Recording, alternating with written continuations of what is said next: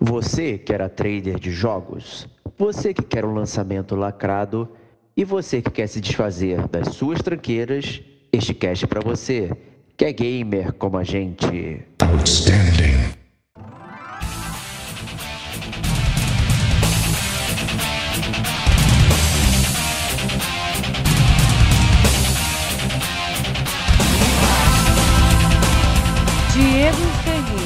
Mas é- é, a gente tá chamando de game sharing aqui, é um nome glorioso em inglês pra, né, compartilhar jogos.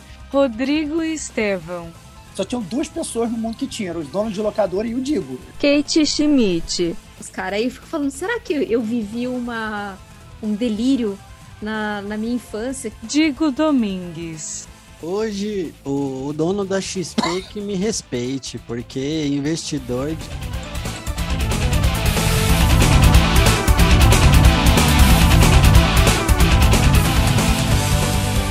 Este é o Gamer como a gente.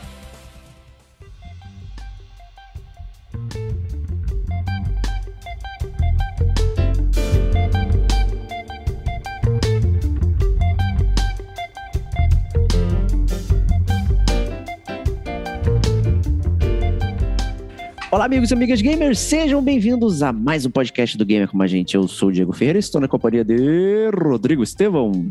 Salve, salve, amigos do Gamer como a gente, lobos do mar. Só isso que eu digo. Esse cast, foi- esse cast é outro cast que vai gerar polêmica. E agora? De que lado nós estamos? O que nós fazemos na calada da noite quando ninguém vê? Essa é a grande pergunta que vai ecoar para toda a eternidade nos, nos ouvidos dos, dos ouvintes do Gamer como a gente. Muito bom. Muito bom. Também estamos aqui com Kate Schmidt, seja bem-vinda. Olá, amigos. É, bom, eu tô há um dia sem jogar Elden Ring. Apenas isso. Que isso. Tá pro- processo de, de, de cold turkey, cara. Se livrando É, das não, eu drogas, achei cara. que aqui era, era um grupo de recuperação de viciados Ah. Ring, mas acho que eu entrei pela porta errada. Entrou pela porta errada. é. Eu, eu, eu tô achando, Kate, que você vai ficar agora me trocando de uma droga pela outra, cara. Então, sabe, daqui a pouco você volta pro Dash. Logo é pouco Destiny. volta- É, É, isso aí. isso. Tô sentindo, tô sentindo que é essa vibe, cara. E também Diego Domingues na área. Salve, amigos! É, Pegando até o embalo da Kate aí, estou um total de zero dias sem morrer no, Dar no El- Elder Ring, né? Ia falar Dark Souls aqui, a gente já fica maluco com esse jogo. Olha aí. Mas olha aí. batemos o recorde de zero dias, cara. Excelente. Excelente, mano. Nada como um dia sem morrer. É isso aí, então vamos começar aqui o nosso podcast sobre game sharing, né? Então fica aí o disclaimer que não é um tutorial, um FAQ, não vamos ensinar nada aqui não, sobre como fazer e, e tudo mais. A gente vai, na verdade, fazer nosso tratado sobre o assunto. O nosso ouvinte Mike Vinícius deixou lá os comentários dele, a gente já leu no GCG News, né, gerou uma discussão bem bacana, então a gente resolveu fazer um podcast aqui inteiro dedicado a esse assunto, né? Então também vamos trazer coisas do passado e tudo mais. E aí fica esse disclaimer aí que né, você, a pessoa que talvez digitou e chegou aqui, esse não é um tutorial sobre como fazer é, é, essas coisas, né? Além, É. além de não ser um tutorial, também não é uma apologia ao game sharing, né? A gente parece agora aqueles youtubers que falam assim, não, isso não é uma dica de investimento, né? Isso é só... Para se um- eximir. É só. É, é, é, exatamente. Assim, o YouTube tem muitas essas paradas agora que ele não pode botar dica e tal. Então, é, o nosso esquema é esse. Na verdade, a gente não está querendo fazer nenhuma apologia game sharing. É, o intuito foi, na verdade, a carta do, do amigo aí do Mike que enviou pra gente. E, obviamente, gerou um rebuliço. Esses conceitos estão sempre sendo atualizados na. na o mundo é muito mutável, né? Então, o mundo gamer, o universo gamer vai sempre sendo atualizado, novos conceitos vão surgindo, as coisas vão criando coisas novas. E o gamer, como a gente tem que falar sobre eles. Essencialmente é isso que a gente veio fazer aqui. Exatamente. Então, também vamos dizer o que não é esse podcast, não será um podcast sobre serviço de games, né? Não, não, até porque a gente já fez dois. Né? Foi o podcast número 21, original, e o 125, remake.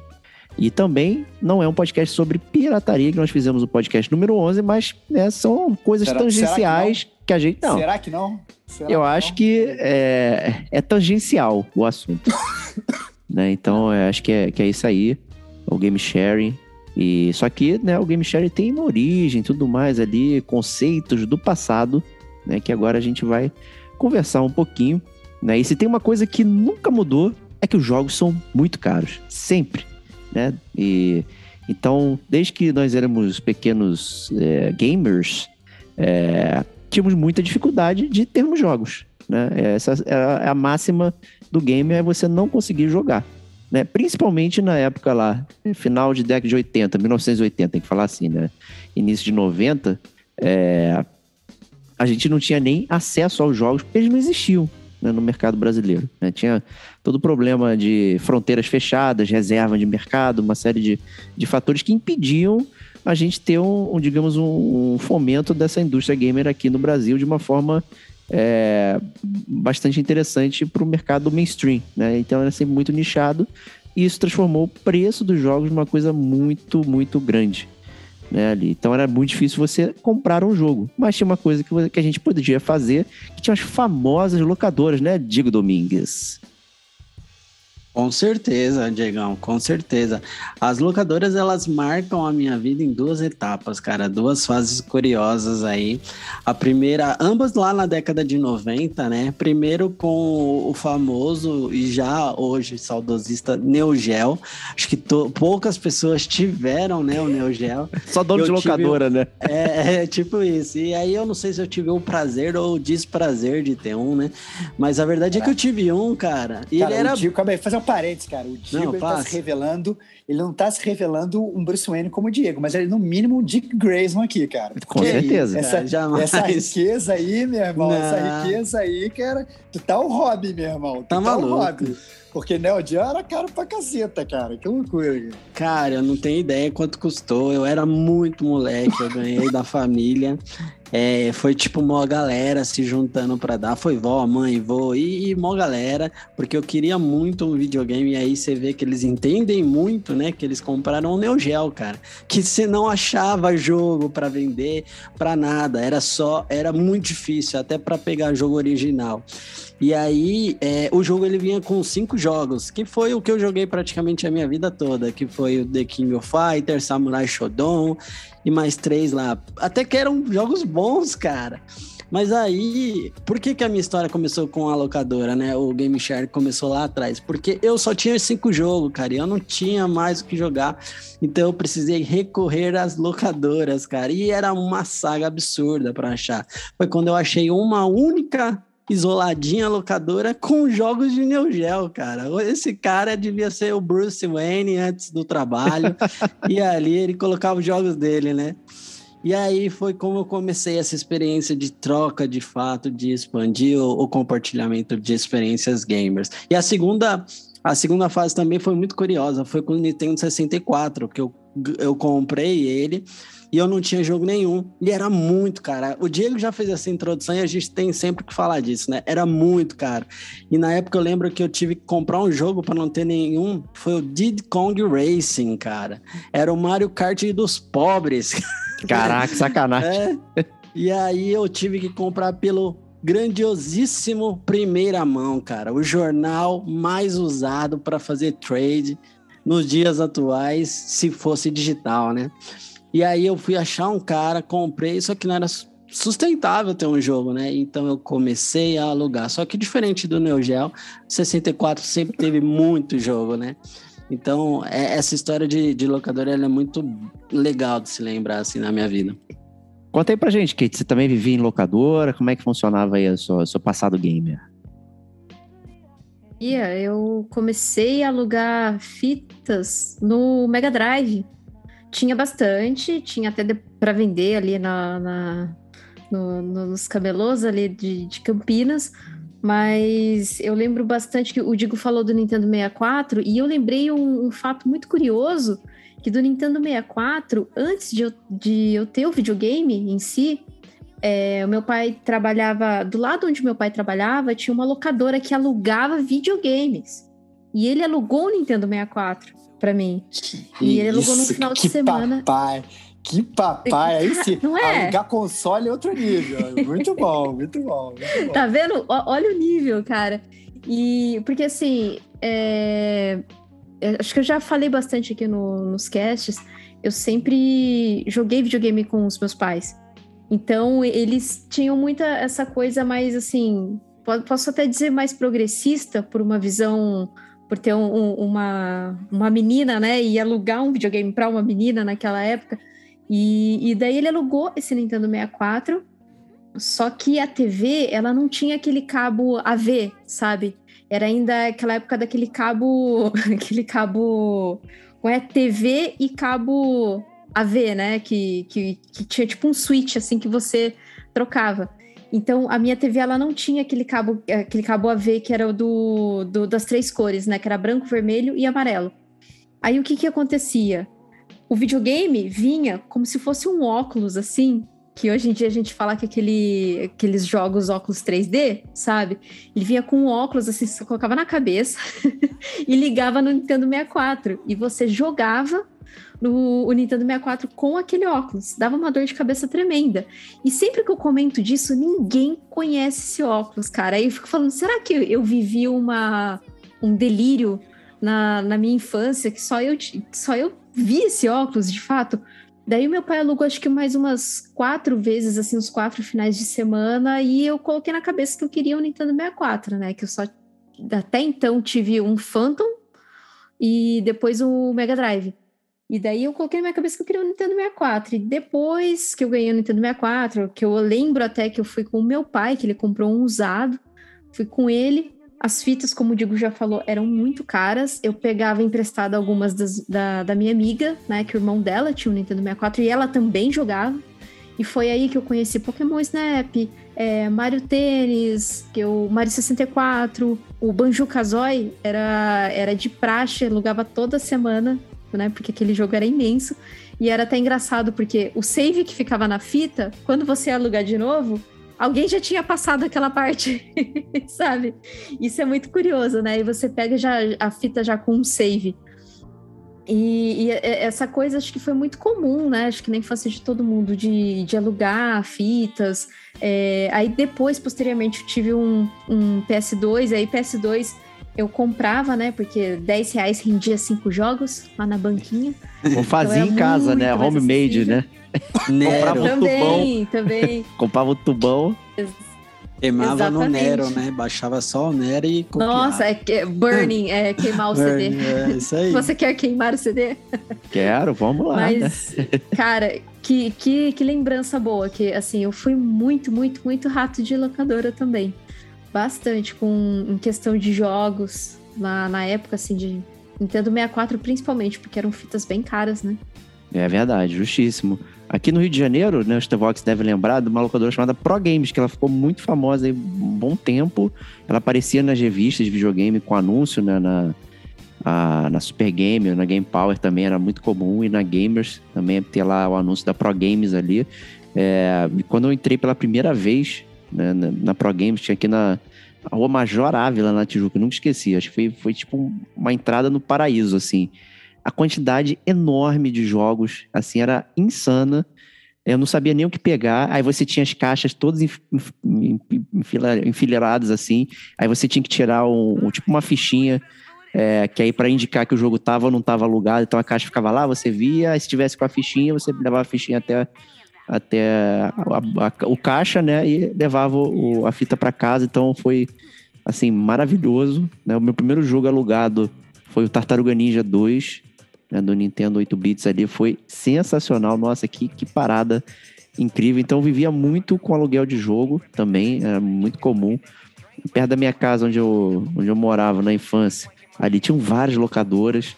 Então era assim, era de ir na sexta-feira já marcar ponto em vários lugares para deixar reservado aquele, aquele joguinho, né? Então, numa tem tinha um acervo, na outra tinha, então a gente ia somando e alugando, passar o fim de semana com três, quatro aluguéis diferentes de várias, várias locadoras, assim, para poder jogar. Então, pô, foi uma parada que eu usei muito até, digamos, o PlayStation 1, né? Então, é, com o advento aí da queimação de jogos, não sei o que, as pessoas realmente pararam de, de alugar jogo, né? E começaram a comprar de forma ilícita, aí, vamos chamar assim.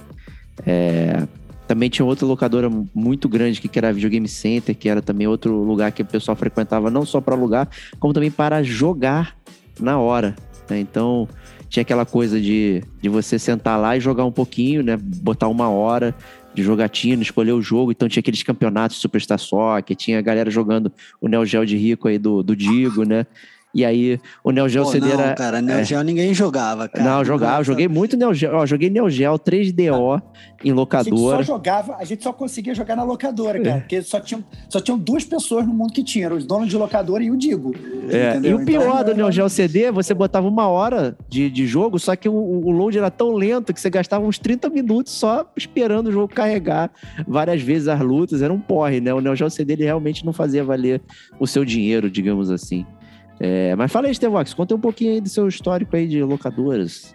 Cara, quem, quem já escutou o Gamer como a gente já sabe, né? Eu sempre fui um grande fã de locadora, jogava campeonato em locadora, jogava muito em locadora e tal. Isso, né, na verdade, tipo, morava em locadora, literalmente, porque, na verdade, eu nunca tive dinheiro. Esse é, esse é o meu ponto, né? Então, eu realmente contava no- nos dedos os jogos que eu tinha. Eu, tinha, eu comprava o console, mas eu diria que 99% dos jogos eram alugados e a minha rotina era é, esperar pelo final de semana para poder alugar e ficar com aquelas promoções. Já não alugue três jogos, pague dois jogos durante o final de semana. Tinha muitas essas coisas no Rio de Janeiro, né? E a gente vivia, a gente vivia assim. E o que é engraçado, fazendo aí paralelo com o que o Diego falou, é a gente perceber que isso é isso existiu sempre por conta da ausência de dinheiro, né? Então lá atrás a gente não tinha- os jogos eram muito caros e aí a, a, a gente era obrigado a alugar os jogos. Aí depois a tecnologia veio com esse negócio de você poder queimar os, os CDs ou comprar, sei lá, esses CDs piratas aí na, na- nas Uruguaianas da vida, nas 25 de março, o que quer que seja. E principalmente porque os jogos continuavam sendo muito caros, né? Então você não tinha dinheiro para comprar jogo, mas ao mesmo tempo um jogo desse queimado que vinha lá, às vezes sem capa ou sem nada, e que, né, o que você, sei lá, queimava em casa, um jogo desse acabava custando um preço muito marginal. Então, com o dinheiro que você comprava um jogo, você comprava 20 jogos lá atrás. Né? É, e acabou que, que hoje isso, é, é, isso vai se transmutar para o game sharing, que é o que a gente vai falar um, um pouco mais agora, né? De como a, a, a, a, a indústria está se tornando. Mas antes da gente, da gente entrar nessa parada, eu queria puxar muito uma coisa que está em voga hoje, é porque antes da gente estar no game sharing específico, o game sharing específico ex- existe porque existem jogos digitais, né? Mas a verdade é que isso nem sempre foi assim, né? Então, todos esses exemplos que foram citados pelos meus grandes colegas aqui de mesa, né? Diego, a Kate o Diego, eh, eram sempre jogos físicos, né? Eram as fitas, ou eram os CDs, ou eram DVDs no máximo lá atrás, eram jogos físicos. E a gente ter jogos físicos, onde lá atrás só era essa opção, era às vezes até muito bem visto, porque a gente conseguia eh, comprar um jogo e a gente conseguia, às vezes, quando a gente tinha um dinheiro para comprar um jogo, a gente ainda conseguia, às vezes, revender esse jogo. Né? Eu lembro que o Digo era o rei do troca-jogo, tinha esse site na, na, na, na, na- na internet que estava muito em voga e tal também. Eu, eu próprio eu e o Diego também, a gente fez várias idas ao metrô ali de Botafogo. Um segurança do outro, saía né? Um não- segurança do outro, um segurança do outro, vamos fazer troca no metrô. Então, isso aqui, a gente saía no, no horário de almoço do trabalho, ia lá trocar jogo, levar milhões de jogos para trocar. E isso acabou, a- acabava sendo uma, uma coisa muito é, em voga também, porque aquele negócio de você tentar fazer o seu dinheiro valer mais, né? Eu digo, eu digo qual- é, fala aí sobre a sua época de troca-jogo, cara. Você que é um grande trocador. Cara, hoje o, o dono da XP que me respeite, porque investidor, digo, foi lá no passado. Trader, jogos. né? Famoso trader, cara.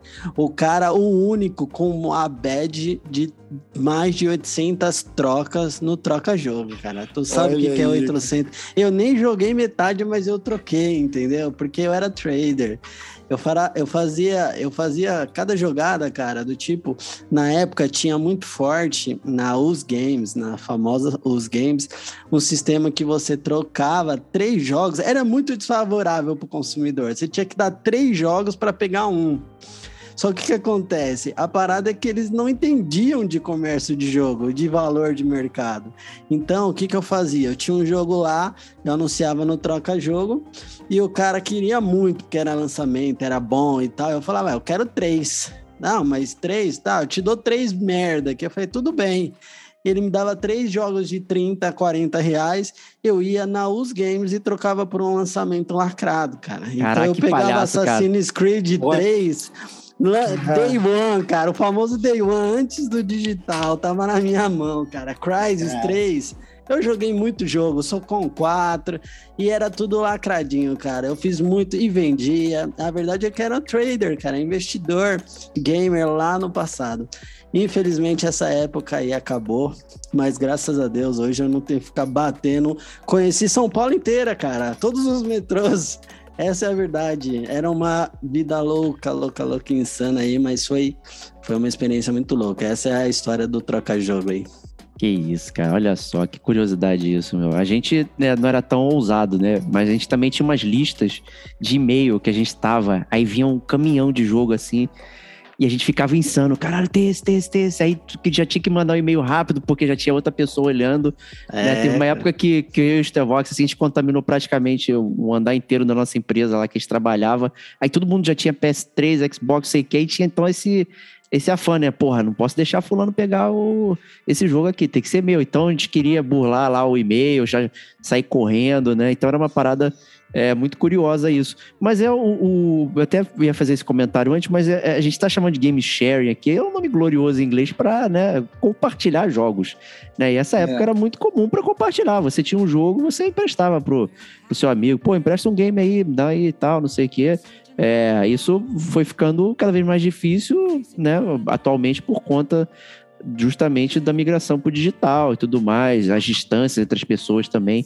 Né? A gente mesmo aqui é, está em lugares completamente diferentes, né? Porque a gente se conheceu assim e tal, porque a, a comunicação foi facilitada dessa forma por conta do videogame, mas tipo, pô, empresta um game aí e tal, não sei o quê. Eu mesmo fico chorando aqui as pitangas, que ninguém me empresta nada para jogar, mas é realmente. Chorão, É, cara. eu não Tá posso cheio- deixar tá de mencionar sempre isso aí, mas É, é, é- é realmente mais difícil de fazer isso, né? Mas, é, mas eu, ao contrário do Digo, né, com esse super trader dele, eu sempre e muita gente também acha que jogo é investimento. Eu nunca tive essa, essa visão de que os meus jogos valiam alguma coisa, né? Então para mim era tudo custo afundado. Comprei o jogo, me dei mal, já era. Não, não tenho pretensão nenhuma de, de trocar, de fazer coisa. Então era meio mané também com, com respeito a isso que eu ficava acumulando, né, é, as paradas aqui em casa.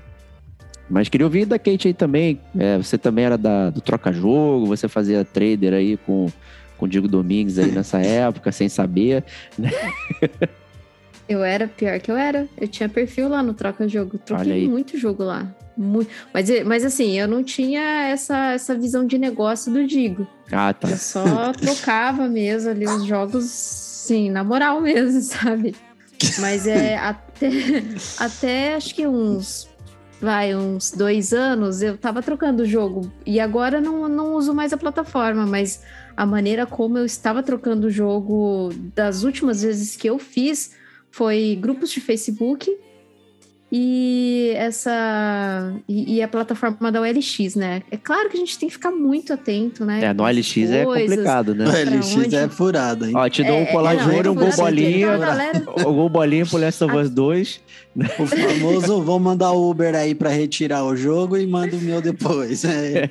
É, então você tem que ficar muito ligado com essas coisas e tudo mais.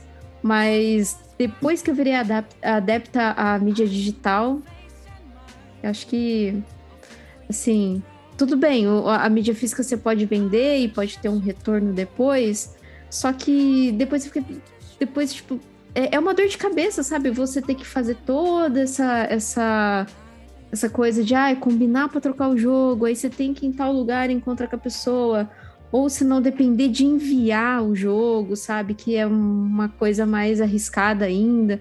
Então eu falei, ah, vou pegar jogo em promoção mesmo, online, e, e é isso. E aí eu aboli mesmo é, mídia física. É uma ou outra que eu compro, se eu vejo alguma promoção mesmo, assim, algo que tá muito barato, por exemplo, Pokémon, que eu paguei um pouco mais barato do que a digital, foi que o foi o barato, último que eu Kate. comprei. Fala quanto Ah, não, foi o deu barato. fatal frame. 359. Não, foi 280 Opa, tá, tá de graça. na americana. Promoção. cara. É, Uhum. cara, é Ah, foi- foi uma mercado, facadinha. o mercado de games está triste mesmo, né, cara? Quando 280 reais passa a ser, passa a ser o barato, que a gente O barato, que a gente é. tá, estamos caminhando para o lugar errado, né, cara? O- O- eu tenho uma história do Stevox aqui na época de troca-jogo, e eu vou falar uma história dele sem ele estar falando, né? Mas é pra dar uma zoadinha. Porque ele, ele usava o troca-jogo também como uma espécie de Game Pass na época. Então ele ficava Como muito assim, cara? rápido trocando jogos e jogando cada parada assim que é, que é surreal. Então ele pegou o jogo do Capitão América, pegou o jogo do Lanterna Verde, do Thor. Tinha um do Lanterna Verde que Joguei todos inclusive. esses, cara. Eu Do Lanterna Verde que tinha até a máscara do Lanterna Verde. Eu tenho uma foto dele até hoje, que é a foto do contato dele, que é ele fazendo assim, com a, com a máscara do Lanterna Verde do jogo. Então ele fazia Ele muito isso, era trabalhava, engraçadíssimo, né? Então ele usava pra, pra conhecer mesmo o jogo e, e- e também interessante, né, Stevox? É, é porque, na verdade, assim, eu via o Troca-Jogo como, como uma grande, grande plataforma de você experimentar jogos que você não iria comprar de forma alguma. Então, o que, que você tinha que fazer? Você tinha que pegar, você comprava um jogo só, meio- e aí você pegava você jogava esse jogo. E aí ele podia até ser ruim, mas aí você, se ele fosse ruim, você trocava por um outro jogo ruim. Então você pegava e trocava, não, então eu quero jogo ruim, jogo ruim, Lanterna Verde. Aí você pegava e jogava Lanterna Verde. Não, calma aí, agora tem que jogar um outro jogo também ruim, que eu nunca compraria esse jogo. Eu nunca ia gastar meu dinheiro pra jogar o jogo do Capitão América. Aí eu pegava trocava pelo jogo Capitão América. Ah, não, mas eu nunca vou jogar esse, sei lá, esse Crysis não sei das quantas. Aí eu pegava e pegava o, o jogo. Então eu ficava indo atrás, o objetivo era não ficar com o jogo na, na, na estante muito tempo. Ele tinha que entrar, tinha que ser zerado, tinha que voltar de volta pro troca-jogo o mais rápido do mundo, o mais rápido possível. Então, era realmente muito divertido essa época. É, bem, O troca-jogo, o troca-jogo era isso, cara. Assim, a gente trabalhava, basicamente. A gente não jogava. A gente trabalhava com jogos. A gente, eu pegava o jogo e eu tinha que zerar muito rápido, cara, para aproveitar a tendência do mercado. Era isso. Vai sair lançamento, eu preciso jogar, porque o meu é lançamento, e aí eu consigo para pare, porque a galera não vai querer trocar. Se não for muito antigo, os caras, ah, mas volta quanto? E aquilo. E como eu era o rei do trader, cara, eu tinha muito privilégio. Eu tinha situações, porque assim, o, o troca-jogo você tinha que confiar muito na pessoa, né? Então você tinha que ver a reputação. Eu era muito reputado lá. Então a galera falava assim: não, de Santa Catarina, eu te mando meus três jogos daqui. Quando chegar, você vê, se tiver tudo ok, você posta o seu. Então eu tava na, na, na boa ali, entendeu? Porque eu tinha muita avaliação, então eu sempre saía na, na frente com isso daí. Mas eu tenho uma, eu tenho uma opinião bem contrária, Diego, até puxando esse gancho aí em relação ao, ao o investimento de jogos, eu, eu, é um pouquinho do que o Stevox falou. Eu sempre tive muita dificuldade de comprar jogos, assim, no meu primeiro emprego eu ganhava muito pouco e tudo mais, então eu nunca fui muito igual você aqui de falar aí adeptos ao digital, porque na verdade eu acho que eu não, eu não vejo o jogo como investimento, mas eu vejo ele como um recurso. Então, eu, se eu consigo usar metade dele, já é mais do que nada.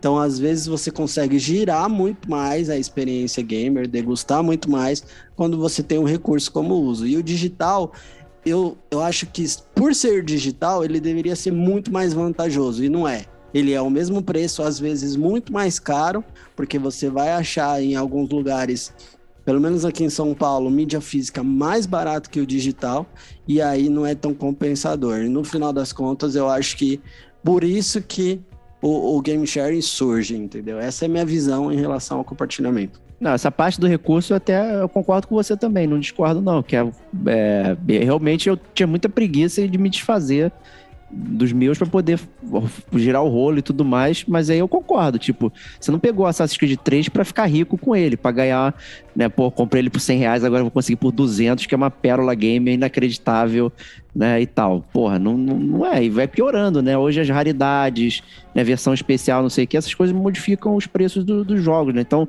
sei lá, hoje um Chrono Trigger lacrado, tem galera vendendo por 1.200 reais, mas será que realmente vale 1.200 reais? Porque é um jogo que você tá disponível para tudo quanto é buraco também, né, tem tudo quanto é lugar, então é, é- é complicado, mas salvo exceções assim, a maioria dos jogos você não reverte em dinheiro mais do que você pagou, né? Que é isso que eu quis dizer como investimento. Sim. Né? Mas usar como recurso, pô, acho super válido, né? Se você tem algo que você não usa em casa, vende para poder comprar drogas. Moeda pô, é de troca, tranquilo, moeda de né? troca, Ah. moeda de troca. Eu, É, ponto de é, troca. é, é moeda de troca, né? Então, assim, você tem um jogo que você não joga, isso que o Diego falou.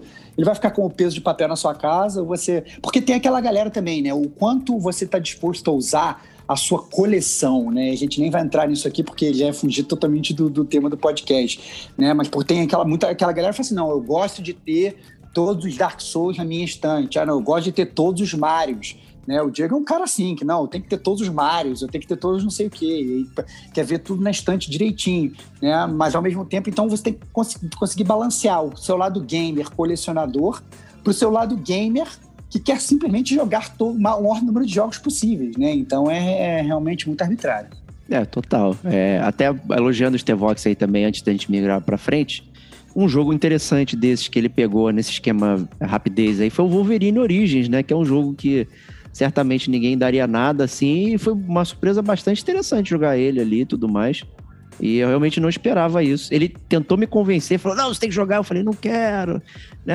Pô, vai ser uma porcaria, não sei o quê. Não confia, não confia em mim, né? É, é, foda, cara. Tudo que o cara manda jogar, eu jogo. Aí eu mando o cara jogar um jogo e ele não joga. É filho da mãe, cara. Foda esse cara. Mas joguei, porque você me emprestou, olha aí que legal, né? Na... olha aí, olha Pô, aí.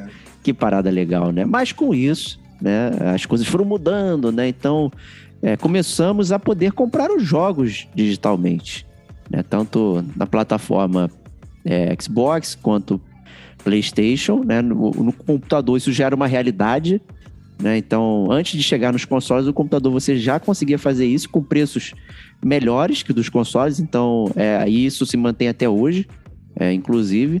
Mas nos videogames isso chegou um pouco mais tardiamente né? E eu lembro, para dar início aqui, o bate-papo, né? Quando eu peguei o PlayStation 3, eu fui coagido, né? A, a entrar no esquema lá de conta é, fantasma, sei lá o que. Eu não lembro o nome que na época usaram, né? E e aí, não, porra, tu paga aqui, te faz um bolão, e aí já tem uma porrada de jogo aqui. Aí, porra, na época veio uma porrada de jogo lá. Tinha Burnout Paradise, tinha é, Fat Prince, não sei o que. Tinha uma porrada de jogo. Eu fiquei maravilhado. Falei, pô, maneiro, eu tô pagando, né? E, e a gente tá dividindo aquela conta ali para poder usar os jogos, né? Esse sonho durou, sei lá, três semanas. Né? E depois eu perdi acesso a todos os jogos, não sei o quê. Foi. e eu não entendi absolutamente nada do que aconteceu. Então eu queria perguntar até para as pessoas aí: vocês conseguem me explicar como é que funcionava esse conceito rudimentar aí da conta fantasma do, do PlayStation 3? Porque até hoje eu não entendi, tá? Eu, eu, eu fiz aquilo sem saber, sem entender, porque eu tava novato Caraca, no PlayStation. Eu, eu adoro, só tirou o cheque, só tirou só paguei, o cheque. Cara, só paguei. Apagou. Cara, cara, o Diego é autêntico base da pirâmide, tá ligado? Aquele cara que entra no final, no final do, do, do, do esquema da pirâmide lá do ponto. Foi isso mesmo, entendeu? cara. Foi isso Ele mesmo. Faz a ele paga os jogos de todo mundo, faz, roubem meu dinheiro. Né? O cara chegou no escritório, abriu o celular e falou: Olha aqui, Diego, olha o tanto de jogo que tem aqui, cara. Por apenas 50 reais, cara, você me transfere e eu te coloco isso daqui. Cara, foi falou, exatamente isso, cara. É isso que é vergonhoso. eram pessoas supostamente minhas amigas, né? Ah, pô, estamos aqui entrando e tal, não sei o quê. Né? Que o esquema de pirâmide é justamente isso, né? pessoas que são as amigas que te colocam na furada. Mas conta aí, o que é essa conta fantasma aí no esquema? Acho que antes de mais nada a gente tem que falar sobre é, o boom, né? O Big Bang, eu acho que da, do compartilhamento ele veio na era do PS3. Eu acho que isso é unânime ali. Eu acho que ele vem oriundo até do, do, do início da tecnologia dos apps, porque no celular, para quem tinha na época iPhone, alguns apps eram pagos, né? Que no, no Android era, era free. E aí, o que, que começou a galera a fazer? Ele criava uma conta, pagava lá os seus 1, 5, 10 reais no app e, pass e logava no celular do amiguinho para baixar e depois deslogava da conta. E o app funcionava, ele baixava e funcionava. E aí, foi o começo de tudo, né? Na minha opinião. Por quê? Porque o processo foi mais ou menos esse dali para frente, para geração de videogames, né?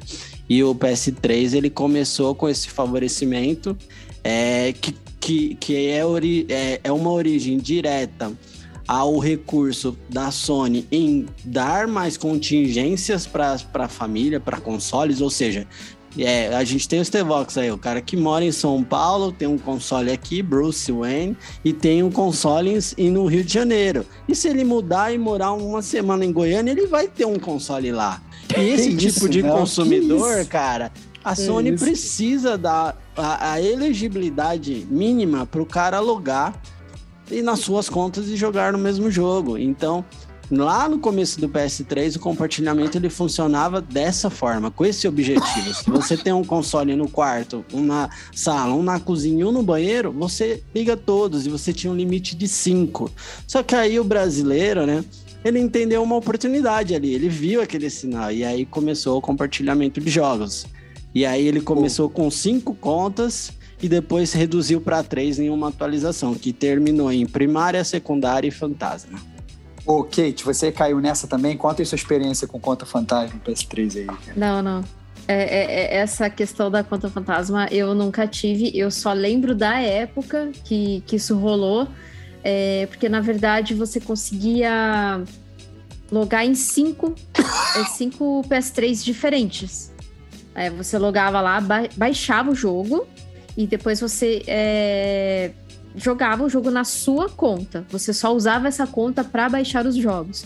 Aí a Exato. pessoa dona mesmo dessa conta ia lá no site da PSN e zerava é, é, esses aparelhos que essa conta estava logada. Que, como eu disse, podia ser até cinco aparelhos. E E depois a dele. PSN, a PSN fazia uma varredura. E essa varredura, ela não tinha uma data pré-determinada. Por exemplo, ah, sua conta fantasma vai durar aí dois meses, três meses, duas semanas no caso do Diego. Então não era pré-determinado. Então a. PSN que fazia essa varredura. o Diego deu azar, porque eu já vi gente que ficava quatro, cinco meses com os jogos. Sim. Então, é, é- é- essa questão de ser fantasma era porque, é, na teoria, a pessoa logou ali com aquela conta, usufruiu dos jogos, baixou os jogos no, no console dela e depois essa conta foi retirada do console dela como é, primária, né? Foi tirada como primária, então tá ali só, só, só como, como fantasma mesmo, de fato. E depois houve uma atualização da PSN em que restringiu, como o Digo falou, para três. Três aparelhos que você poderia logar aí a, o- a sua conta, né? Três aparelhos, no caso, aparelhos de- iguais, tipo, a três é, PS3, aí Três depois. Vita. Agora eu acho. Isso, Você três Vita. Vita? Agora tá dois. Até então que eu Uhum. saiba, tá dois. Então, É é, dois PS4, dois PS5, dois Só Vita. tá fechando o cerco, né? Tá A fechando o Sony cerco. tá só tá, fechando tá o bem cerco. restrito. Isso foi na Tá bem, virada do bem PS4, na verdade, né? Que eles fizeram É, esse negócio primário e secundário. Né? Foi quando eles. É. Teve muita coisa que foi banida.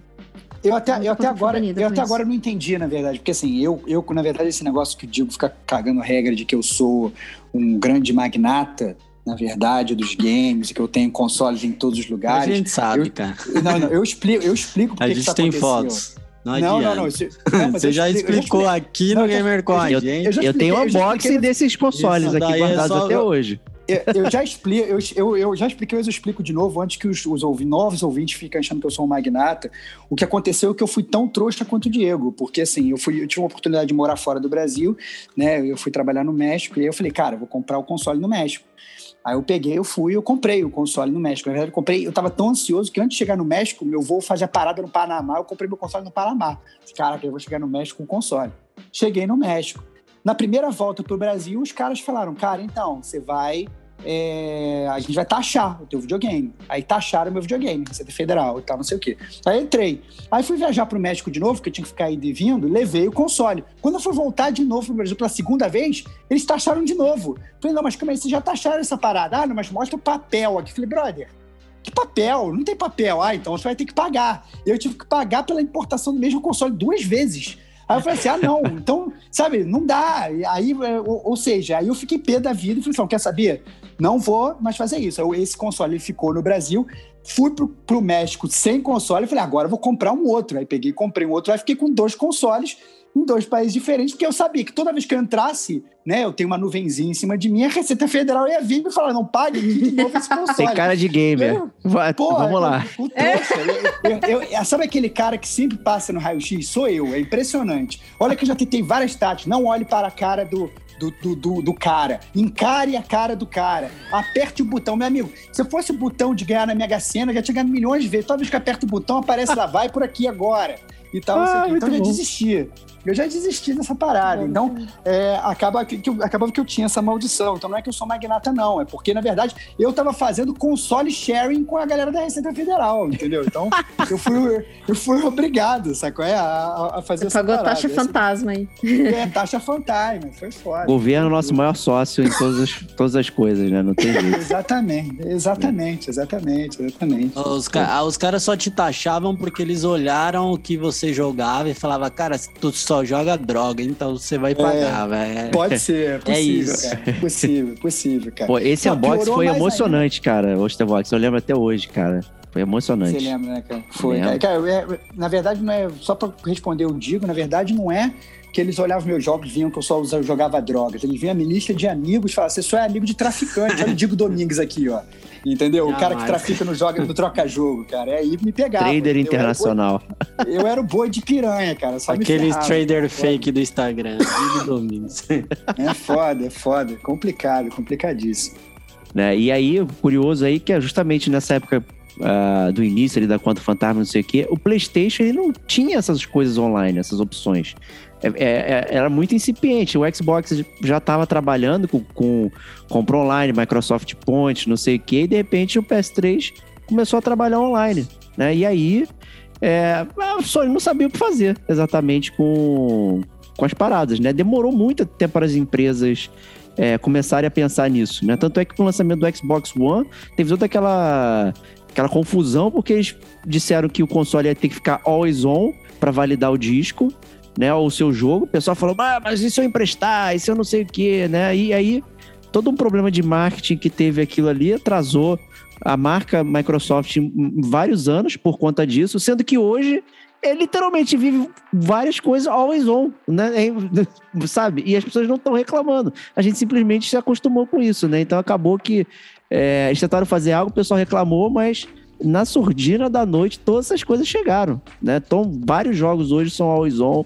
Você tem, ele faz uma verificação de rede, você perde recurso de jogo.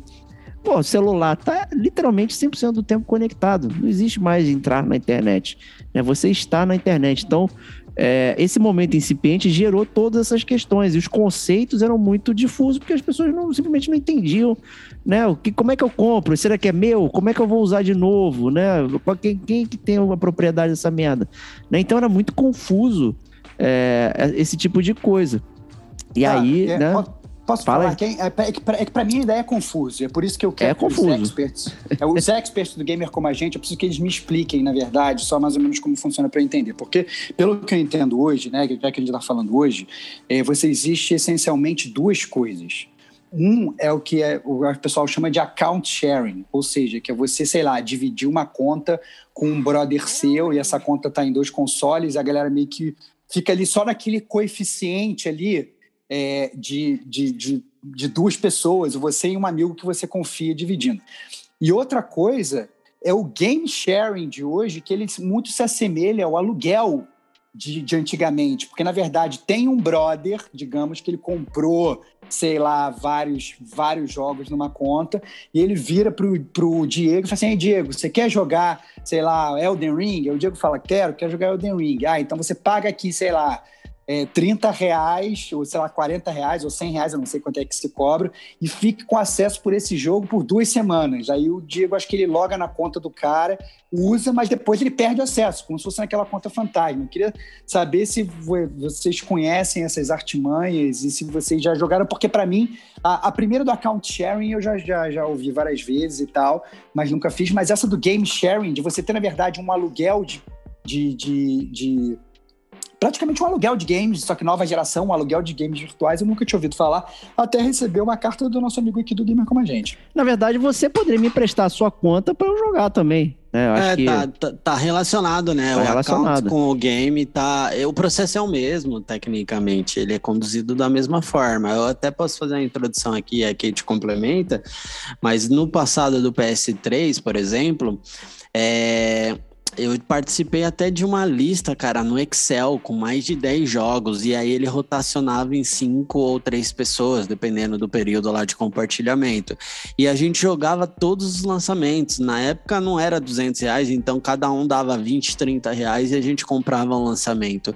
Então todo mês a gente jogava um lançamento. E aí a parada era que é, eram contas individuais e não uma conta única. Então cansou-se, coitado do Gmail, cara. Foram criados diversos e-mails. E aí eram criados uns e-mails, ah, sei lá, Resident Evil 4 arroba Gmail. Essa conta era usada para comprar o Resident. E aí eu falava assim, Stevox, é sua vez. Toma aí, usuário e senha. E você logava lá no teu console Tu baixava o jogo e jogava na sua conta, mas porque você tinha ela como secundária baixada, entendeu? E aí, ah, terminei aqui, é, vou te devolver aí. Era o famoso sharing, sem sair de casa, sem pegar o disco e levar na casa do amiguinho. Terminei aqui, passo para você agora. E hoje o processo virou uma indústria comercial de certa forma, porque o que, que os caras fizeram? Eles pegaram um momento do mercado que é caríssimo e eles fazem o quê?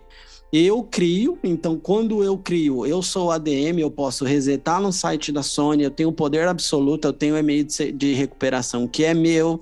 Então, eu tô, quando eu crio, eu tô totalmente sob controle. É, você criando, você é controlador. O problema é quando você compra e você não é o criador. Então, aí você está na mão de um cara que criou uma conta e comerciou. E aí ele pode te falar que vai te deixar um ano, como vai te deixar duas semanas. Isso é do poder dele. Ele pode trocar a senha, dar shutdown a qualquer momento. No passado, igual a Kate falou, por que durava 4, 5 meses? Porque existia uma janela que é, você teria que fazer o seguinte: para você tirar o console da pessoa, você tinha que ligar para o amiguinho e falar: Estevão, você pode desativar aí no seu console, por favor, a conta, porque eu quero que o Diego logue e já deu o limite. Aí ele tinha que ir lá e ativar, desativar como principal. Hoje, é, mas existia um recurso, ma, ma, força máxima, modo Deus, que você resetava um corte total sem falar com ninguém, você, que é o que a Kate falou, se tirava tudo que estava associado de seis em seis meses. E aí começavam os golpes, que eu caí. Por quê? o meu amigão aí, o Eric, falou: Porra, Diego, compra Diablo 3, cara, vamos jogar, é irado, vamos jogar junto tal. Eu fui lá, tonto, comprei. E aí comprei duas contas, uma para mim e para mais um amigo. Comprei no Mercado Livre com um cara, deu três, quatro meses, ele fez o quê? Ele resetou, cancelou a conta, excluiu o Facebook e eu fiquei na mão, porque ele era o dono da conta. Então esse é o processo de compartilhamento, ele está muito linkado à conta, basicamente. Então se você compartilha um jogo ou a conta, tanto faz. O account, o que que funciona? Que é o que o Stevox falou que é safe hoje Pô, eu tenho aqui a minha conta, Digo Domingues 123. Eu falo, pô, Estevox, loga minha conta aí, porque eu consigo jogar aqui até com uma amiga permitido. Loga minha conta aí, tudo que eu comprei você pode jogar, cara. Economiza com esse. E aí você fala, o Estevox fala, porra, eu digo, para não, não ser injusto, toma a minha também. Vamos fazer uma troca um por um. E ele me passa a conta dele e eu tenho acesso a toda a biblioteca dele. Ou seja, Porra, quero comprar Elder Ring e Horizon. Puta, tá muito caro os dois juntos. Compra aí o Elder Ring, eu compro o Horizon e a gente joga os dois. Então é isso que acontece muito. É, Mas tem um certo? risco, né, cara? Né, tem um risco. Foi o risco que você tu mesmo tava reclamando, que você outro dia veio me falar que vai estar, tá, não. Vou ter que criar uma conta nova porque vou ter que abandonar os meus troféus e não sei o que, não sei o que. Ou seja, um risco existe. Não é um né? risco, não, não é um risco. Na verdade, é, é uma decisão tomada, cara. Por quê? Na verdade, é o seguinte: não existe risco a, a, minha conta antiga é americana e eu já faço esse processo hoje. Só que a diferença é, não dá para comprar em dólar, tá muito caro o lançamento. E aí eu falei, o quê? Eu tenho duas opções. Ou eu faço uma conta nova e compro em reais e largo os troféus, porque a, infelizmente a Sony eu acho que é um gap muito grande. Ela não deixa mudar a origem de país da sua conta, de americana para Brasil. E aí eu criei uma conta Brasil e falei, pô, Eric, vamos cancelar. Eu te, eu vou logar com essa agora, te passo essa e eu largo a mão. Eu só eu perdi nessa. Por quê? Por causa do, do déficit da Sony em si em transição de região. Mas não há um risco, é uma opção. Na verdade, as duas estão sob meu controle, entendeu? Acho que o nome não é risco, entendeu? Mas é, é uma perca que eu que eu terei, assim, por assumir esse, essas famosas vantagens de compartilhamento. Mas eu sei que a Kate, ela também faz um pouco disso aí, né? Com, com, a, com, com a amiga, não sei como que tá. Conta um pouquinho Oi. pra gente, Kate. Complementa aí no que eu esqueci. Realmente, eu, eu faço esse compartilhamento de conta com um amigo, tá? Porque eu conheço pessoas que buscam outras pessoas para fazer esse compartilhamento de conta. Aí tá um risco, tá? De você não é, isso é compartilhar é com a pessoa que você é, confia. Então, ele eu confio, eu sei, conheço, né, a pessoa e tudo mais. Então, a, a gente compartilha. E funciona da seguinte forma. É, na, no, no, PlayStation dele, no, no, console dele, a minha conta fica como primária e no meu console a conta dele fica como primária. Então a gente consegue é, baixar os jogos. Eu também tenho a minha conta no meu console, só que a minha conta mesmo está no meu console está como secundária. Mas então eu consigo baixar os jogos da conta dele e jogar na minha. Tranquilo. E isso não é ilegal, isso assim, a, a, a Sony reconhece, porque ela entende que você pode ter dois PlayStation 5 na sua casa, né? Enfim, ou se não, na sua casa, ou em, tipo, ah, eu tenho um aqui tipo em São eu. Paulo e tenho um lá tipo em eu, trouxão. Tipo Stevox, tipo isso, tipo, tipo Stevox, perfeito. Tipo então ela entende trouxão. que você pode ter dois consoles da, da, da, assim, PS3, PS3, PS4, PS4. Ela entende isso. Então, beleza, não, não é nada ilegal. Até aí, aos olhos da Sony, tá tudo tranquilo. É, o único problema é se eu, eu ficar sem internet. Se eu ficar sem internet, eu não consigo jogar na minha conta. Porque eu preciso da validação na internet para eu entrar na minha conta. Eu só consigo jogar na conta do meu amigo que está como primária no o meu jogo console. fica bloqueado. Você até consegue, mas o jogo, fica bloqueado. O jogo, fica, fica o cadeado. tempo todo buscando validação de licença, é isso. Olha o Always On aí que eu falei, ó. Exato. Essa que é a é, parada. É, Todo mundo é, reclamou. É aquela coisa e... do token, é. né? Mas a real... É, aquele handshake, a, né? A, a real do, do hoje é que você não joga nada sem não estar tá conectado. Não dá para ser um gamer rural, é, né? Não dá antigamente quando a gente falava assim, bora alugar uma chácara lá no meio do mato. Pô, leva o game, cara, para nós tirar um X1 lá, um Street Fighter no futebol. Não cara, antigamente era tão normal, hoje não dá. Chega lá, pô, atualização não vai rolar. E se não tiver pacote de dados? Né? é, entendeu? Então, a real é que modernizou até demais, né, cara? É, mas aí eu tenho, eu tenho uma, uma coisa. Desculpa, terminei, mas, Kate, terminei, terminei. É, é, mas é a questão assim, isso como compartilhamento de contas com a pessoa que você confia.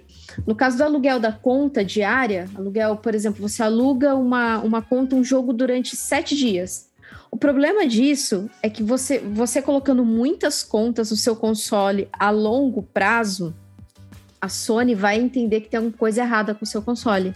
Ela vai entender que o IP do seu console está puxando muita conta aleatória em tão pouco tempo. Então ela vai começar a fazer varreduras é, e entender que o seu console foi hackeado. E o que, que ela vai fazer? Ela vai banir o seu console, provavelmente. Então, assim, é, não existe um número X. Ah, então, Kate, você está me falando que eu só posso pôr umas 20 contas e eu posso tomar banimento? Isso, é, se eu não me engano, isso chama Shadow Ban. É, você corre o risco de tomar banimento, sim, caso você fique colocando muitas contas no, no seu sistema ali PlayStation em tão pouco tempo, né? Porque ela vai entender que tem alguma coisa errada ali, é, mas eu não, ninguém sabe precisar quantas contas é, em determinado período você pode pôr sem correr esse risco. Justamente porque se a Sony falar, olha, em três meses você pode pôr um tanto X de contas, ah, aí todo a mundo vai, lá. Vai ficar. Esperta, é, hoje até tem um limite, viu? Eu, eu lembro que Parece eu cheguei que é 20, a bater o limite. Não, não, acho que é menos agora. Eu já cheguei é a bater o limite no PS3 com essa comunidade aí de, de jogos, jogos por conta, né? Então, de, tive que excluir algumas. Acho que eram 15, 16, mas. Caralho, meu irmão, olha é... só. Pirateiro sênior aí. Não, mas olha só, mas deixa, deixa eu trazer um ponto que eu acho que é um ponto que a gente tem que parar um pouco e pensar um pouco sobre o passado também. Né? Porque lá atrás, quando a gente discutia sobre pirataria, né? Escutem o podcast número 11. De, 11, isso aí. Escutem o podcast número 11 do Gamer com a gente sobre pirataria, que a gente falou muito sobre isso, né? É, o grande, o que, o, que, o que definia pirataria, né? E, no, lá atrás, eram os desenvolvedores falando assim, porra, o problema da pirataria é que, sei lá, eu fiz o God of War E aí é, eu fiz um jogo maravilhoso. Aí o Diego Malandrão, ele comprou o God of War, fez uma cópia do meu CD e ele vendeu pro, pro Diego e vendeu pra Kate. E eu, desenvolvedor, na verdade, em teoria, eu vendi três cópias, mas só peguei o dinheiro de uma. Né? Tenho um atravessador do Digo Traficante aí no meio que ele fez uma cópia e ele embolsou parte do meu lucro. Então, o que está acontecendo, o que acontecia lá atrás era isso. O desenvolvedor me falava assim, cara, vocês estão capando a própria indústria que vocês tanto amam. Então, a, sei lá, a, a, o estúdio Santa Mônica ele não está ganhando todo o dinheiro das cópias do God of War que são vendidas. E eles viam isso. Por quê? Porque eles viam, na verdade, que eles venderam um número X de jogos, mas eles tinham um milhão de pessoas a mais jogando. E aí, obviamente, tudo bem, beleza. Se fosse uma, uma cópia física, eu vendia a minha cópia física para o Digo, e ok, né, a minha propriedade, mas eu não podia fazer isso com a minha cópia, com a minha cópia digital. Né? É, e aí a gente parte para parte para isso agora, né? Do game sharing, do account sharing, por exemplo, que a, que a Kate estava dando lá o exemplo do Stevox trouxa que tem duas contas, né? Ou do Digo, por exemplo, que, que, que rateia a conta dele com o amigo dele. Eu acho que a gente começa a entrar numa gray area, porque, por exemplo, os gamers podem perguntar pra gente, pô, mas isso é legal? É, é legal. Tipo, não tem problema você ter duas contas e fazer primária ou secundária. Mas o que está acontecendo, por exemplo, o Digo ele tá jogando o, o Horizon, um amigo dele está jogando Horizon. São duas pessoas diferentes jogando Horizon, mas o desenvolvedor ele só ganhou o, um dinheiro de Horizon, entre aspas, né? Eu acho, como a Kate falou, que a Sony está ciente que isso existe. Com certeza. Né? A Sony está totalmente ciente. Né? Na verdade, eles sabem disso. Talvez seja, inclusive, por, por isso que o preço do jogo digital é o mesmo isso. preço do jogo físico, sacou? Margem então, de sazonalidades, né? Dimensionada. É, é exatamente, isso. exatamente. O cara fala assim: não, realmente, meu custo é muito menor. Ah, mas eu vou ser atravessado pelo Digo, pela Kate, pelo fulano e tal, que vão fazer um game share, então vou botar o mesmo preço né? E, e ao mesmo tempo, e aí meio que assim, é um, é um, em vez de ser um ganha-ganha, é um perde-perde. Né? Então meio que todo mundo todo mundo perde um pouquinho, a Sony perde um pouquinho, mas os próprios players eles perdem quando você não consegue mais revender o jogo, por exemplo, né? Então é, quando a gente joga isso pro alto fica muito uma, uma um, fica um questionamento de, do, do, do, do, que de, desse ah, fica muito um questionamento é, desse game sharing de hoje, se isso é uma faceta de uma, de uma pirataria, entre aspas, que a gente via lá atrás, ou não, né? É algo a se pensar, né, Diego? É, eu acho que a discussão é boa. É, vamos lá, o, o, o, jogo digital antigamente, ele era classificado com preço maior por conta do escoamento, né? Do canal de venda, que ah, as lojas não vão querer vender o meu PlayStation, então, pô, no meu jogo digital não pode ser tão mais barato, senão as lojas não querem botar ele para vender porque não vai ter jogo, né? Então tinha essa desculpa é, para falar sobre isso, né? E é interessante essa migração por conta disso, por causa desse entendimento de que é, pessoas podem estar dividindo o mesmo jogo, que era uma coisa, digamos, comum, né? Como a gente falou lá do passado, pessoas emprestavam jogo, alugavam, não sei o quê, e isso, no entanto, não prejudicou a indústria, né? Assim como tem vários estudos também que às vezes dizem que a, pirataria em si, ela não, ela não te coloca negativo, né? Ela não está prejudicial à indústria. Na verdade, ela está facilitando o acesso para que pessoas conheçam e consigam é, é, ter o jogo, né? De certa forma. A gente mesmo comentou de vários jogos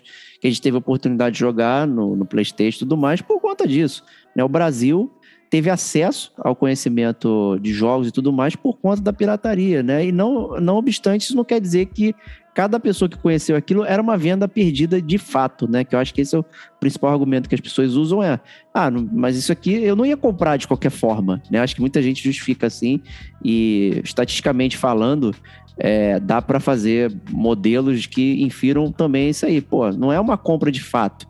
Então, quantas que são compras de fato que eu perdi versus cópias que foram para simplesmente para gerar acesso, né? Que aí é outra faceta da pirataria que é que é o acesso a determinada coisa, porque simplesmente você não consegue, seja por questão de região, o preço exorbitante, é, enfim, né? Inúmeros fatores, né? Essa parte do acesso foi resolvida de certa forma por conta de Game Pass, não sei o que, o próprio digital também é, permite isso porque você simplesmente compra de onde você tá, mas se você não tem internet, né? Como é que você vai manter o videogame? Vai conseguir? Vai levar na lan house o videogame, vai espetar lá na gasolina, vai baixar o. atualizar o disco, atualizar tudo, depois tira e vai embora, né? Então tudo isso é meio complicado, né? Vai levar teu, video, levar teu videogame e tua televisão pro Starbucks. É. Pra ficar baixo, atualizando. Entra no Starbucks com, duas trolhas assim embaixo. Mas essa parada que você falou é interessante até, de, é que atualmente é, tanto a Sony quanto a Microsoft elas têm consoles que não têm entrada de mídia física. Ou seja, né, ele por default, ele já não vai consumir mais mídia física. Ou seja, as próprias lojas de retail, elas ficam aí meio que entre a cruz e a espada, porque eles, elas sabem, por exemplo, que não só a própria Sony, a própria Microsoft estão lançando um videogame que não vai dar a elas a oportunidade de comprar jogos, como elas próprias, elas vendem esses consoles que não tem a, a, a, propriedade de rodar jogos. Ou seja, se o Digo ele foi lá na, sei lá, na Americanos, por exemplo, e comprou um Xbox sem mídia física, com certeza o Digo nunca mais vai voltar lá para comprar jogos de Xbox. Porque o console dele não roda, não roda mídia física, ou seja, é um contrassenso até interessante que, que a indústria está andando hoje em dia.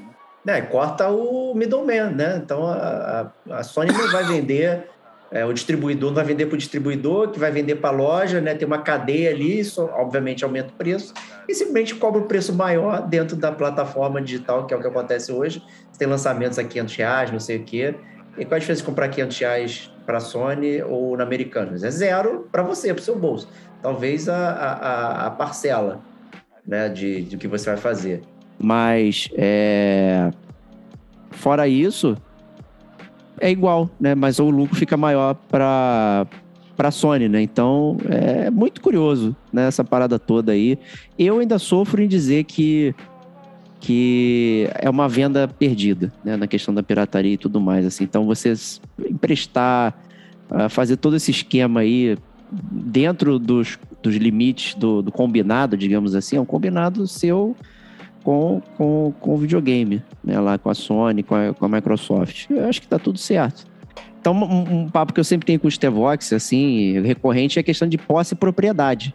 Né? Então, efetivamente, o jogo não é nosso, na real. Né? A gente, é, o que é nosso é o meio por onde a gente reproduz ele. Né? Assim como, até acrescentando aqui, antigamente nos filmes, de exibição de filme e tudo mais, né, vinha sempre aquele aviso, né? Esse filme é para ser exibido na sua casa, para somente ali não sei o que, não para fazer isso, né, no, na rua, né, no, na, na, na, barraca de hot dog, sei lá o que, né, passar o filme para mais pessoas. Não é, não é isso que você comprou essa licença, mas, mas porra, eu não tô entendendo. Eu tenho o disco aqui, eu posso botar em qualquer buraco, qualquer um ver, que você nem, nem vai saber o que está acontecendo. Ah, só que hoje a gente sabe como isso está sendo usado. E se for usado de uma forma é, massiva, estranha, é, pode ter, ter um problema ali gerado para você, né? Inclusive. E perder o direito ah. de uso. Imagina, tu pagou a parada e perde o direito de uso. Puta merda, mano. Não, é, é, é exatamente isso que a gente chegou a, a falar há pouco tempo atrás sobre o Vita, né? Que começou a existir rumores de que a, a, a Sony ia desativar a loja do Vita. E aí, o que acontece? Se a Sony ela desativa a loja do Vita, você não consegue mais acessar a sua biblioteca de, de jogos do Vita, que você usava a loja para acessar a sua biblioteca de jogos. Você entrava lá na loja, aí entrava meus jogos dentro da loja e você conseguia acessar os jogos que você tinha comprado. Então, se eles desativam a loja, eles desativam todos os jogos que são seus. É como se a Sony ela viesse dentro da sua casa, pegasse todo o teu estante de jogos e falasse, não, beleza, valeu, tô indo embora aqui. E aí, se você não tem... É, é, é pior ainda do que o, o, exemplo que a Kate e o Digo deram, de você não ter internet. Né? Você pode ter toda a internet do mundo, mas o cara meio que tirou aquele servidor, tirou aquela, aquela plataforma que você baixa os jogos. Então, você perde todos os seus jogos. Então, eu acho que os gamers hoje eles ficam meio um pouco amarrados quando eles compram jogos físicos, ou perdão, quando eles compram jogos digitais, só que é uma amarração que a gente meio que não tem solução, a gente é meio que refém da indústria, principalmente se a gente compra um console que não tem é, é, uma entrada de disco, né? Você realmente não tem outra opção, você está você tá fadado a, a comprar só na promoção da, da, da, da, daquela loja digital, ou seja, se aparecer um caboclo vendendo negócio barato para você você não pode. Se seu amigo jogou um jogo super maneiríssimo e quer te emprestar você também não pode, a não ser que você faça um game sharing da vida, né? E ele te empreste através de um game sharing, mas é, é, ele não pode te emprestar um jogo físico, né? E é muito complicado. E, e ainda digo mais, atualmente tem, tem alguns jogos até, a gente já chegou a ver isso, né? Que o jogo, na verdade, o CD que você compra, ele nem vem com o jogo dentro. Você coloca assim o jogo, ele fala, você fala, não, calma aí que agora a gente vai baixar o jogo para você. É praticamente só um, um starter do, do, do, do, jogo, né? Então, é, tem gente que fala assim lá atrás, ah, não, pelo menos eu consigo jogar o jogo offline, mas eu jogo, sei lá, a versão número 1 um do jogo. Mas tem jogos atualmente que a versão 1 um, ela já está na nuvem. Então você é obrigado. O jogo é, é nada mais um. como se fosse um, um, código de download do jogo que está lá fora. Quando você vê, você põe o CD, tá, agora vamos começar a baixar 60 gigabytes. Caraca, o que, que, tem aqui dentro desse meu Blu-ray? Então, se tô baixando 60, 60 gigabytes, entendeu? Então, uma parada muito louca que está acontecendo hoje em dia. É, o, pra gente terminar esse bloco aqui, só para comentar isso aí, que no início do, do, do, do online ali, tudo mais digital, a gente tinha o contrário, né? Porque a gente tinha o jogo, aí comprava o DLC, o download, e aí às vezes vinha uma, um, um download que era tipo minúsculo. Aí você fala, porra, então Verdade. essa porcaria já está no meu CD, que é meu, que eu comprei. Por que, que eu não tenho acesso a ele?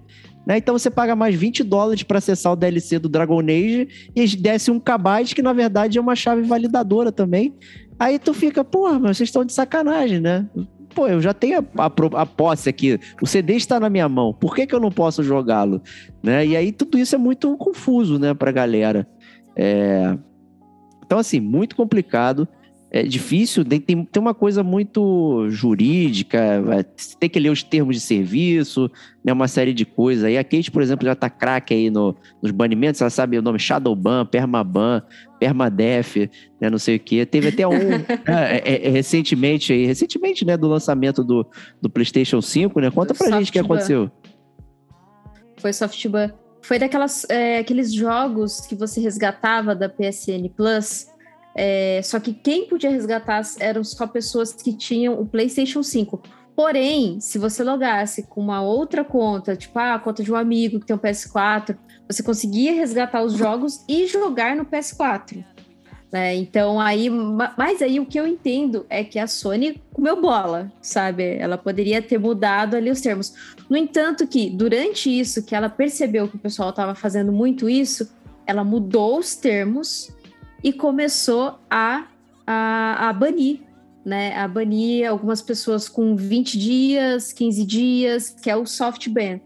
Né? E daí, para você saber quantos, qu quanto tempo que você tinha tomado de banimento, você tinha que entrar lá no chat da Sony para perguntar: Ah, então. Acontece que minha conta tá banida. Deu, Deu ruim. ruim. Inclusive, eu, eu acho que é, é, até interessante já falar aqui é, que também tem um grande risco, que é uma coisa que acontece muito, e visto que os jogos estão caros, são um oferecimento de gift cards baratos. Né? Ou se não, pessoas que oferecem um gift card ó, de 250 reais, só que você paga só 200 aqui para mim e eu te dou um gift card de 250. É muito arriscado, gente, vocês comprarem. Se tá muito barato, desconfia, desconfia. Porque se a pessoa comprou aquele gift card com um cartão clonado, é, e você usar esse gift card que foi comprado com cartão clonado, a sua conta vai ser banida. Tá? Porque provavelmente uh, esse cartão clonado ele vai ser cancelado, a Sony vai tentar revogar, né? Por que, que, por que, que, que foi cancelado a compra do cartão e o cartão já foi utilizado? Né? Então a, a Sony ela, ela vai entender que, que foi golpe, e ela vai banir a sua conta. Você que comprou aquele gift card de um terceiro que usou um cartão clonado e você se ferra, você perde a sua conta. Então isso acontece não só em Sony, mas acontece em Xbox, acontece em Nintendo. Eu já vi gente é, com conta da Nintendo com mais de mil reais de jogos perder a conta. Dessa maneira, comprando gift card de terceiros. É. Então, prestem muita atenção que isso dá banimento e dá banimento hard, não dá para você reverter. A única maneira de você reverter é pagando esse gift card do cartão de no cartão de origem. E, e que não vai acontecer nunca. Que não vai acontecer que nunca vai acontecer. Tá cancelado. É óbvio. Por isso que dá para entender porque que. Você nem sabe. Os varejistas, quando você vai comprar, né? Ele fala, ó, não pode parcelar, não pode fazer nada. Raspadinha aqui na hora, paga até em débito. Tem lugar até que fala que você paga, tem que pagar em débito né, o cartão raspadinha lá, o gift card, para justamente impedir esse tipo de coisa, para garantir que o crédito é válido Exatamente. de fato, né? É, então, tudo isso é bem, Exatamente. bem confuso, né? Então, as pessoas vão agindo nas brechas e vão deixando os riscos para lá, né? Porque, ah, você é um bloqueio ali, outro ali, principalmente se isso for danoso para outros e não para si, né? As pessoas vão se aproveitando. Tem aproveitadores é, a, a torta é direito, né? A gente falou uma parada interessante também, que é a mudança no termo de serviço. Normalmente a gente não está acostumado a ler, até porque é um caminhão de coisas, né? E recentemente, por exemplo, a Netflix está mudando o termo de serviço, já meio que é, dizendo que a couch share de Netflix não é uma coisa legal, né? E, e sendo que era uma coisa muito bem vista até por eles mesmos. Tem postagem deles falando, é, o romântico é, é compartilhar a conta da Netflix com quem você ama, não sei o quê e tudo mais. E, e hoje eles já estão virando a, a- a chave disso aí. É, mas a justificativa ela, ela é inconsistente né, com o jeito que a gente usa. Né? Porque, em tese, o valor que você já paga ali, ele fala: ah, você pode usar em X telas. Pô, tá, ué, mas como é que eu vou eu mesmo usar em X telas ao mesmo tempo? É óbvio que não é pra eu usar, né? Eu vou estar no celular, mas o telão tá passando ali. Porra, é encaminho. Não, cara, mas é para você ser o trouxa que nem o Steve Vox, cara. Que você tem uma- você, você vai usar o seu Netflix na sua casa, aí depois você vai, você vai viajar com o seu iPad, você vai usar no seu iPad, aí você vai pegar o, o console que foi retido pela Receita Federal e vai ter o Netflix lá também. Pagar de novo. Entendeu? É, é isso, entendeu? É isso. Você vai pegar-.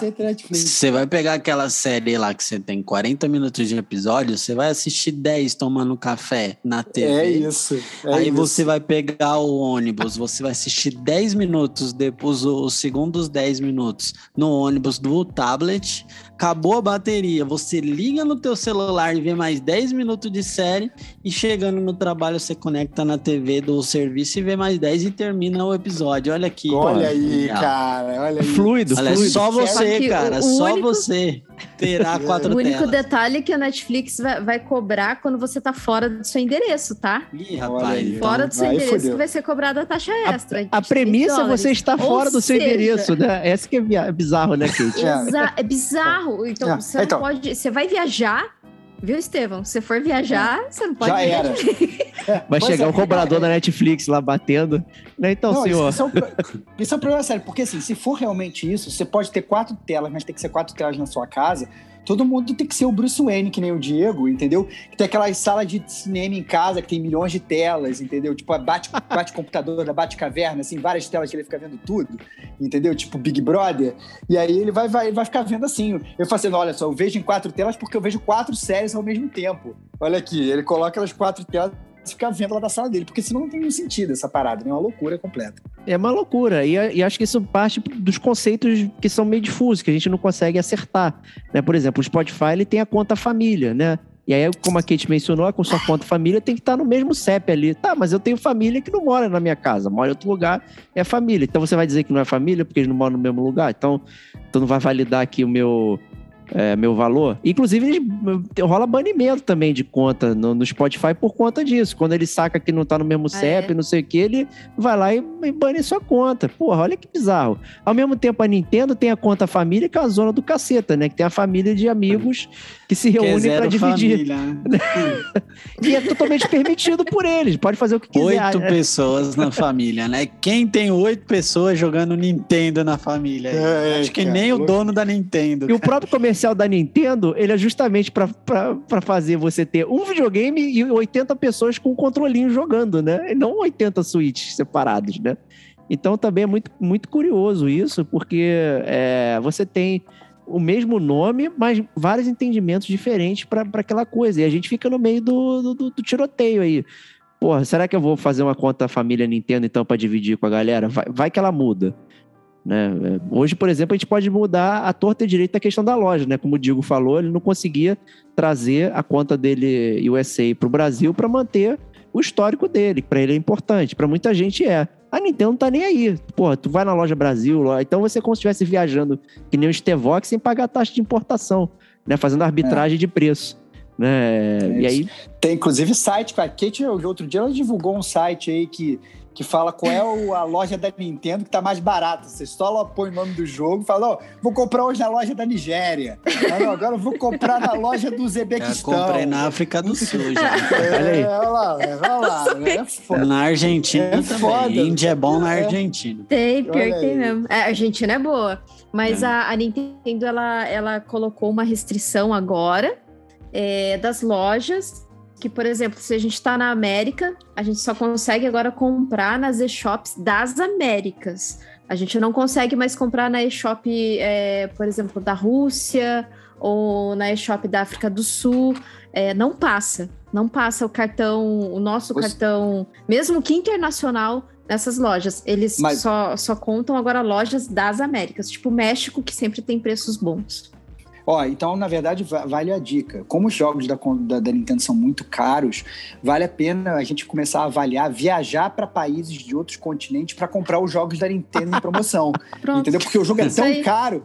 Assim, eu vou comprar uma passagem para Espanha para comprar só para comprar o novo Super Mario, porque lá é muito mais barato, entendeu? Porque aqui eu tenho que gastar uma vida para comprar o jogo. Então eu vou viajar só comprando esse jogo lá, entendeu? Então leve obviamente seu Nintendo Switch, né? Porque senão você não vai conseguir comprar nada. Essa é grande Ó, esse, esse ponto ele é muito curioso e interessante porque isso era um- uma coisa que era comum no, no início dos videogames, que é a region lock, né? Bloqueio de região.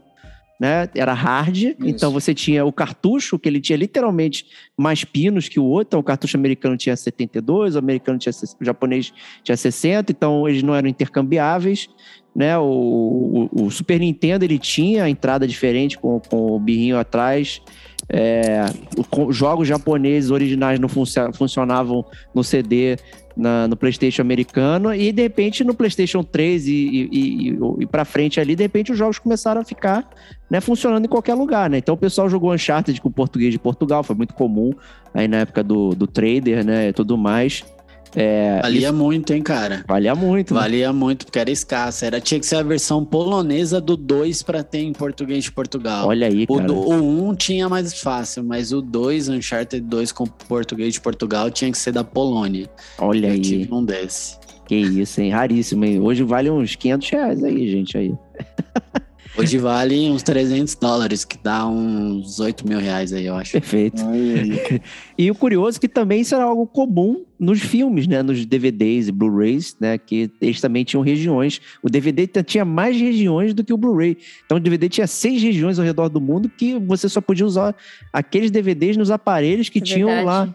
Né, naquela região. E aí parece meio retrocesso também, tipo, a parada é digital, eu não posso usar em qualquer lugar. Cara, não tem, o mundo cíclico, é cara. infinito, né? Cara, o bloqueio é cíclico, cara, pra você ver como é que a história se repete, né? É. A gente fica falando aqui, a gente fica falando aqui de, ah, não, que lá atrás, dos anos 90, era assim, assim, assado. A galera hoje tá vivendo o mesmo Region Unlock que, que, a gente tinha lá atrás, né, cara? Isso é realmente uma loucura, como é que as coisas se repetem e, é, e, e- e essas manias, assim, né? Porque isso, na verdade, a gente tá numa, numa época em que é, o que se advoga é exa- exatamente o contrário, é todo mundo ter acesso ao máximo de informação possível, é poder acessar- você poder acessar tudo de qualquer lugar, é você poder buscar o melhor preço, né? Você agora você tem um, um console em que você não pode comprar jogo físico, só pode comprar jogo digital. Veja, você só pode comprar jogo digital em uma determinada loja. Ah, se você lá atrás você criou uma lo- você criou o seu perfil com o perfil dos Estados Unidos, já era, garotão. Você nem consegue mudar, vai ter que pagar dólar para sempre. Né? Ou, ou seja, eles é, são, são várias é, dificuldades que eles criam, quando na verdade deveriam criar facilidades, porque quanto mais facilidades eles criassem, mais games eles iam vender, entendeu? Porque pensa só, se, se- todo mundo tem um capital restrito, né? É, eu quero usar o meu dinheiro da melhor forma. Às vezes eu podendo fazer economias, né? Eu podendo ir numa loja e comprar mais barato, depois eu vou em outra loja e comprar mais barato, é isso que eles estão impedindo a gente de fazer. Hoje, se você quer comprar comida para sua casa, você decide o supermercado que você vai. Você vai no supermercado tem aquela promoção maneira, né? Mas com games você não pode fazer isso. Você está cada vez mais restrito às lojas e às localidades que as desenvolvedoras elas meio que enfiam pela sua garganta. É, pois é, é, é problemas novos, soluções antigas, né? A gente sempre acaba É voltando para as mesmas soluções para problemas completamente diferentes. Eu acho que não, não foi, não teve uma evolução, né? Então acho que esse é, o, é, é talvez o último recado aí antes de, de terminar aqui o podcast, que é isso aí. Né? E muito importante também baseado na cartinha do nosso amigo e, e base também de coisas que a Kate e o Digo falaram aqui, que é cuidado com o uso do seu dinheiro em coisas que não são o meio oficial. Querendo ou não, por mais que você queira valorizar é, o máximo possível do seu rico dinheirinho, do, do seu poder de compra escasso, não caiam em cilada, né? Não caiam na, na questão do, pô, mas é o jogo lançamento por 90 reais, conta primária, eu posso jogar duas semanas. Cara, não tem nenhuma garantia que isso não vai ser tirado de você, que você não vai usufruir e tudo mais. Né? Então acho que o peso disso aí, a gente entende o motivo que as pessoas fazem, mas ainda assim a, a insegurança, porque isso não é uma parada oficial, oficiosa. Qualquer Zé Mané pode criar um grupo de Facebook ou uma conta no Mercado Livre começar a fazer essas paradas. E, e, aí, qual é a segurança que você tem? Não tem onde reclamar. Por mais que a, a loja fique até travestida de, de loja de fato, né? Como até um dos ouvintes me, me compartilhou e tudo mais, tinha perfil de Instagram, não sei o que, parecia uma empresa, mas não é uma empresa, ela não está vendendo nada. Né? Seria o equivalente a você pegar um, uma cópia mal queimada no, de um jogo de PlayStation 1 e no camelô reclamar o cara não vai estar tá nem lá, né? já foi embora, né? vai estar tá em outra barraquinha. Né? Então, muito cuidado é, como você consome, digamos, fora do eixo é, tradicional, digamos assim. Né? Não é uma condenação, é realmente um risco que você não tem para quem onde você reclamar. A gente já tem tantas coisas para reclamar do eixo oficial, imagina é, do eixo alternativo, zona cinza, tudo mais, né? Muito, muito complicado. Mas é isso aí, gamer como a gente na área, trazendo um tema super polêmico. Obrigado aí, Kate, por ter comparecido conosco. Eu que agradeço mais uma vez. É sempre muito bom falar de joguinhos. Mesmo que o, o, tema hoje foi um, levou uma outra vertente, mas eu acho muito importante, importantíssimo, aliás, a gente tirar essas dúvidas, né? É, claro que pode ser que algumas coisas mudem daqui alguns meses ou anos, né? E, e, uma outra coisa, só para finalizar, que eu acho muito engraçado, que toda vez que a Nintendo vai lançar algum console, a gente fica se perguntando se vai ter trava de região, né? Porque o 3DS a gente lembra muito bem o quanto foi problemático isso. Olha aí. Mas a gente sempre tem que prezar mesmo pelo, pelo direito do consumidor e, e tentar, sei lá, angariar alguma maneira de, de, de proteger mesmo os nossos direitos, né? De eu sei que é, tá muito complicado comprar jogos hoje em dia, mas vamos tentar não defender grandes empresas, e é isso. É isso aí. Diego Domingues, muito obrigado aí pela sua participação. É isso, gente. Um prazer é todo meu. Acho que concluo também com a opinião similar aí da Kate. Eu acho que a gente tem que valorizar o nosso dinheiro e a gente sabe que tem muita gente aí que quer curtir, quer ter essa experiência e às vezes não tem capacidade financeira ou recurso para isso. Então, eu acho que se você passa por uma situação assim, seu meio caminho é compartilhar uma conta, faça, mas faça de forma segura com seu amigo, com a sua namorada, com a sua família, enfim, só evitem de fato todos esses aproveitadores aí da internet, principalmente, porque tem muita cilada, tem muita furada e, e provavelmente você vai ter mais prejuízo do que você acabou tendo de economia com o jogo aí, com um amigo e tudo mais, com um rateio mais, mais safe, mais próximo aí, né? Mas é isso, muito obrigado pelo convite, é um prazer falar aqui sempre, principalmente de compartilhamento de jogos e compartilhando ideias como essa. Isso aí. Também estamos compartilhando da maravilhosa presença de Rodrigo Estevão, o Cancerman do Arquivo X. Né, hoje aqui com essa voz é, de veludo com, Hollywood, Buffalo com, Bills. Né? É, exatamente. com, com faringite direto pro gamer como a gente. É, lembro só, meu, meu recado será muito simples, é, repetindo aquilo que eu falei no, no início, a gente não está fazendo nenhuma apologia ao game sharing, a gente só está realmente explicando como funciona isso na indústria hoje em dia. A gente está dando armas para vocês, gamers, decidirem o que vocês vão fazer. Obviamente, sendo total responsabilidade de vocês. Né? Então, a, a, minha dica é voltar naquilo que a Kate falou, né? leiam os termos que vocês estão assinando, porque, na verdade, quando vocês clicam lá naquele ok, lá falando que vocês estão acertando aqueles termos, é, aquilo é responsabilidade de vocês. Né? E esses termos mudam. Né? E a gente geralmente está acostumado a rolar tudo para baixo, apertar em OK, sem saber o que, que a gente está assinando. A gente está literalmente assinando cartas em branco né? É, a gente não sabe o que, que a gente está se, tá se comprometendo a, ou não a fazer, né? Então leiam e tomem as suas próprias decisões, né? Sabendo que, obviamente, existem outras muitas alternativas. Vocês podem comprar jogos físicos, vocês podem dividir jogos físicos com seus amiguinhos. A, a, as desenvolvedoras elas nunca vão pegar isso. Se eu, por exemplo, comprar o mesmo jogo que o Diego, a gente rachar o valor, primeiro joga ele, depois eu jogo a gente vai estar fazendo game sharing e isso é, obviamente é super legal. Eu pego e empresto o jogo para ele. E é a mesma coisa digital, só que digital, se bobear, a desenvolvedora depois pode ir atrás de você e querer te pegar.